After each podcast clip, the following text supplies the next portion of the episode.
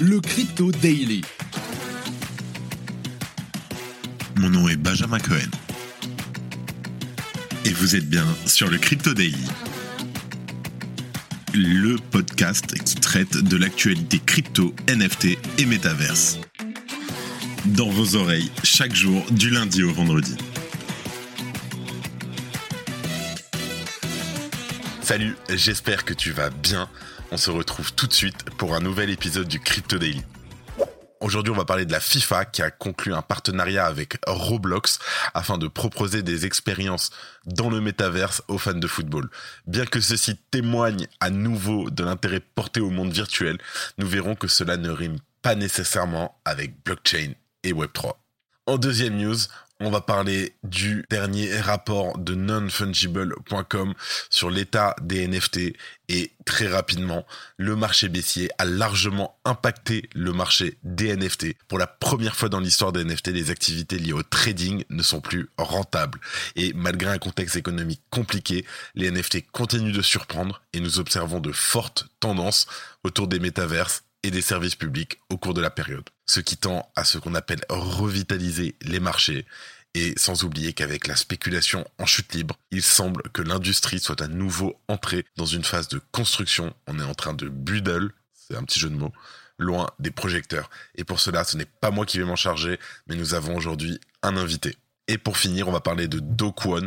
Dokwon, le sulfureux patron de la désormais six pieds sous terre blockchain Terra Luna, qui est toujours d'ailleurs recherché par les autorités sud-coréennes et Interpol. Et qu'à cela ne tienne, loin de sembler s'en inquiéter, il vient en effet d'accorder une interview à Laura Shin, journaliste sur Unchained. Il revient pendant cette interview sur la rocambolesque histoire du crash du Luna et sur sa responsabilité dans les conséquences qui ont suivi. C'est un mea culpa selon Dokwan. Mais avant tout ça, et je sais que t'es là pour la musique, le coin du marché. Here comes the money. Here we go. Nous enregistrons cet épisode, nous sommes le 20 octobre 2022 et il est midi et demi. Comme d'habitude, ça bouge pas beaucoup, donc il va être très rapide. Nous avons un Bitcoin à 19 200 dollars. Nous avons un Ether en baisse de environ 1% à 1300 dollars. Un BNB à 272 dollars. Un Solana en baisse de 3% à 29 et 34 dollars. Un Polygon en baisse à 3,18% à 0,84 dollars. Et nous avons aussi le nouveau jeton, le Aptos, le APT, en baisse de 8,9%, qui s'échange à 7,45 centimes. Here comes the money. Here we go. Ok, en première news, on va parler de FIFA et du partenariat avec Roblox. Effectivement, après l'annonce d'une plateforme de NFT, la Fédération internationale de Football Association, la FIFA, accélère son virage numérique en se tournant vers le métaverse. En effet, la célèbre institution du football a dévoilé un partenariat avec Roblox. Ce jeu, lancé en 2003, permet aux joueurs de créer leur propre contenu afin de le partager au monde entier. C'est ainsi que la FIFA débarque dans cet univers au travers de ce qu'elle nomme le FIFA World. Au détour de mini-jeux sur le thème du football, les fans pourront évoluer dans cet environnement afin de gagner diverses récompenses. Au vu du calendrier à venir, FIFA World adaptera son contenu pour la Coupe du Monde au Qatar cette fin d'année, mais aussi en vue de la Coupe du Monde féminine en Australie et en Nouvelle-Zélande l'année prochaine. Pedri, international espagnol du FC Barcelone et partenaire du projet, a commenté cette nouveauté. Je cite, C'est incroyablement excitant de voir la FIFA et Roblox se réunir et j'ai hâte de faire partie de la FIFA World alors qu'elle continue d'évoluer. Les fans de football que je vois dans les tribunes chaque semaine adorent jouer et c'est formidable de leur présenter la Coupe du Monde de la FIFA dans l'espace numérique et d'interagir avec eux directement dans notre monde Roblox. Alors, il fallait s'y attendre, mais ceci est un métaverse sans blockchain. Effectivement, Roblox, et comme tu le sais, est un exemple concret montrant que métaverse ne veut pas nécessairement dire blockchain et pas non plus Web3. En effet, bien qu'il soit possible de vendre ses créations sur la plateforme contre une monnaie appelée Robux, il faut pour cela souscrire un abonnement payant et de plus cette monnaie ne peut être échangée que contre du dollar et uniquement à partir de 100 000 unités sur un taux qui est décidé par Roblox. Il s'agit donc d'un métaverse version Web 2 ou donc d'un jeu vidéo où les règles du jeu restent très centralisées, mais néanmoins, ce partenariat avec la FIFA s'inscrit tout de même dans la dynamique actuelle où des entreprises et des institutions célèbres prêtent de plus en plus attention à leur présence numérique auprès de leur audience. Si tu aimes le daily, sache qu'une note et un commentaire nous aident énormément. Aussi, si tu ne veux rien rater de l'actualité, abonne-toi. En deuxième news, on va parler du nouveau rapport de nonfungible.com qui suit tous les NFT sur les blockchains Ethereum, Ronin et Flow. Et en fait, ce rapport, gratuit d'ailleurs, je te le mets en description, euh, nous donne un résumé de tout ce qui s'est passé sur les NFT, les chiffres, les datas, etc. Et pour avoir un TLDR, ce n'est pas moi qui vais vous l'expliquer, mais nous avons aujourd'hui un invité et je te présente pour la première fois sur le Crypto Daily, Konohime. Bonjour Magic, merci pour euh, l'invitation. Qu'est-ce qui s'est passé au cours du troisième trimestre dans le marché NFT par rapport au deuxième trimestre? Donc euh, on a vraiment pris euh, voilà, les données des six derniers mois pour faire une comparaison. L'indicateur dollar, donc on va commencer par celui-là parce que c'est le plus catastrophique on va dire, avec une perte de 77% euh, de volume en dollars échangés. On est donc maintenant un volume, donc sur le trimestre, sur tout le trimestre, euh, de 1,6 milliard de dollars échangés. Je, dois le préciser maintenant. Les blockchains qu'on a analysées sont Ethereum, Ronin, donc celle de Axie Infinity, et Flow, notamment pour NBA Top Shot.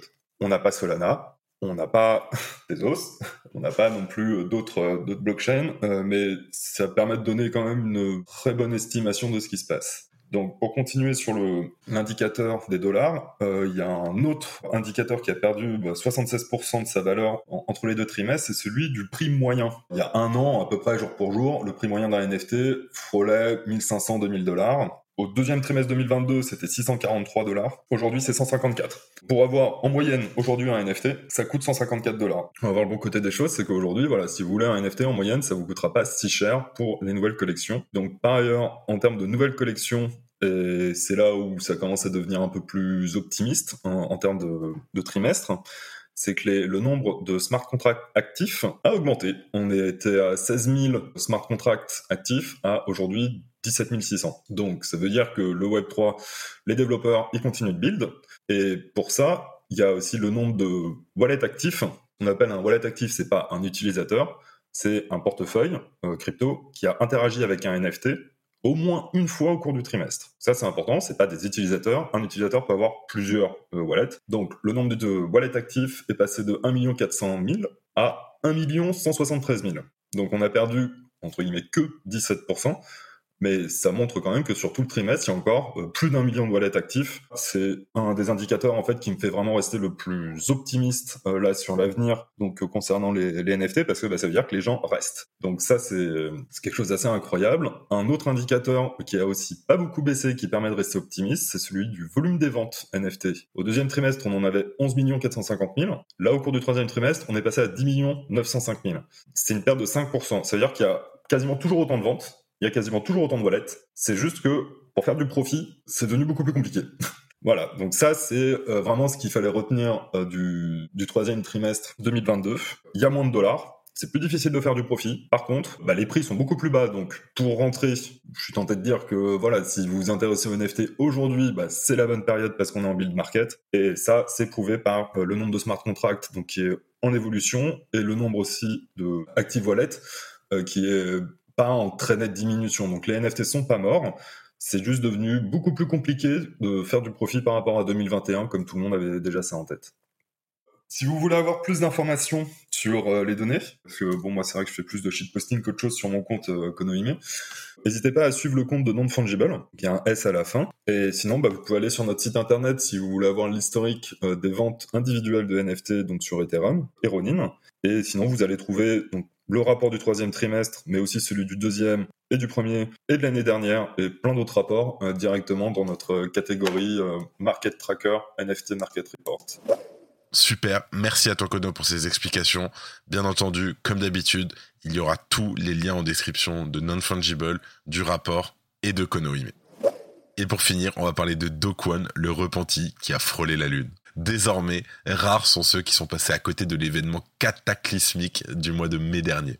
En l'espace de trois jours, du 9 au 12 mai, le jeton Luna perd plus de 99% de sa valeur, passant de 70 dollars à presque 0 dollars. Les utilisateurs du réseau, les lunatics, fervents supporters de One, jusqu'alors perdent des fortunes. Des sommes bloquées en farming à 20% d'intérêt sur encore ou au sein de divers protocoles. Certains accusent l'événement d'avoir définitivement entériné le beer market, provoquant des pertes en cascade. D'autres l'accusent d'être le parfait exemple pour les instances de régulation dans la mise en place prochaine de réglementations encore plus restrictives à l'encontre des stablecoins. Alors, six mois plus tard, qu'en pense le principal intéressé, One? Celui qui considérait en 2018 le système Terra Luna comme sa plus grande invention s'amusait jusqu'à présent sur Twitter à se moquer de ses détracteurs à grand renfort de tournures ironiques. Loin de s'attirer la sympathie du public, le patron du Luna n'a pas hésité à renvoyer dans les cordes l'économiste française Coppola lorsque celui-ci osa mettre en lumière les failles de son modèle de stablecoin algorithmique. Et c'est de là d'où sort le fameux tweet Je ne discute pas avec les pauvres. C'est ce que lui avait répondu One sur Twitter. Interrogé sur son arrogance lorsque le Luna était au sommet de sa gloire, One reconnaît s'être laissé emporter. Je cite le jargon de l'industrie sur Twitter est appelé shitposting. En regardant en arrière, j'aurais dû me restreindre à un langage plus standard. Le fait que nous parlions entre personnages de cartoon anonymes et que la parole soit plus libre qu'ailleurs ne signifie pas pour autant que j'aurais dû emboîter le pas. Des victimes par centaines, par milliers. Un homme qui avait une tumeur a perdu sur encore 90% des 50 000 dollars qu'il avait reçus de son assurance. Un autre a perdu 250 000 dans le crash, les journaux télévisés de Taïwan ont d'ailleurs relayé l'histoire d'un homme détenant 2 millions de dollars sur Terra qui s'est suicidé une fois sa somme évaporée. Et des histoires déchirantes comme ça, il y en a des centaines, auxquelles Do Kwon répond enfin, je cite, à la communauté qui s'est engagée dans l'écosystème Terra, l'a utilisé, a envoyé ses tokens au sein de différents protocoles, aux entreprises qui avaient choisi de bâtir sur Terra, aux centaines de milliers d'utilisateurs. Je prends la peine de cet échec assurer une perte aussi astronomique, ce n'est pas une chose avec laquelle il m'est aisé de vivre. Je suis désolé. On aura attendu six mois pour ces excuses. Dokwon croyait dur comme fer dans la stabilité de l'UST, dont la capitalisation semblait vouloir se frotter au plus gros stablecoin de l'écosystème. Le marché lui a prouvé le contraire. Le Luna semblait robuste ayant même atteint le top 10 de CoinMarketCap, et sans oublier l'UST, qui à un moment était le troisième plus gros stablecoin de l'écosystème. L'histoire en a été autrement. Dans la crypto plus qu'ailleurs, la jeunesse nécessite la plus grande prudence des investisseurs, car même ton token préféré peut être un jour amené à disparaître, et bien entendu tes investissements avec. Dans un monde d'incroyables opportunités, les risques financiers sont eux aussi à la hauteur du défi. Comme d'habitude, faites attention. Et pour finir, les actualités en bref. Suite à sa faillite, la crypto-banque allemande Nouri a appelé ses clients à retirer leurs fonds de la plateforme. Malgré la situation, elle se démarque donc des autres acteurs en difficulté en ne procédant pas au gel des crypto-monnaies de ses utilisateurs. Et ça, bravo à eux, bravo à Nouri. Si je le pouvais et que c'était pas en train de fermer, j'irais ouvrir un compte chez eux.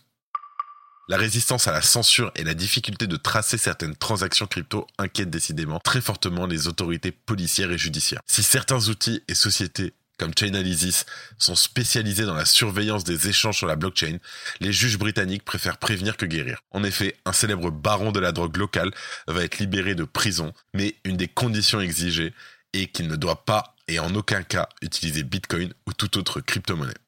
La veille de sa 90e Assemblée générale, l'organisation Interpol s'est exprimée au sujet de ses inquiétudes vis-à-vis des cybercriminels. Pour les services de police, le manque de formation au numérique est un frein majeur dans les enquêtes. Pour cette raison, une nouvelle unité dédiée aux crypto-monnaies dans la cybercriminalité a été créée par Interpol. Comme d'habitude, merci de ton écoute, passe une très belle journée et moi je te dis à demain. C'était Benjamin pour le Crypto.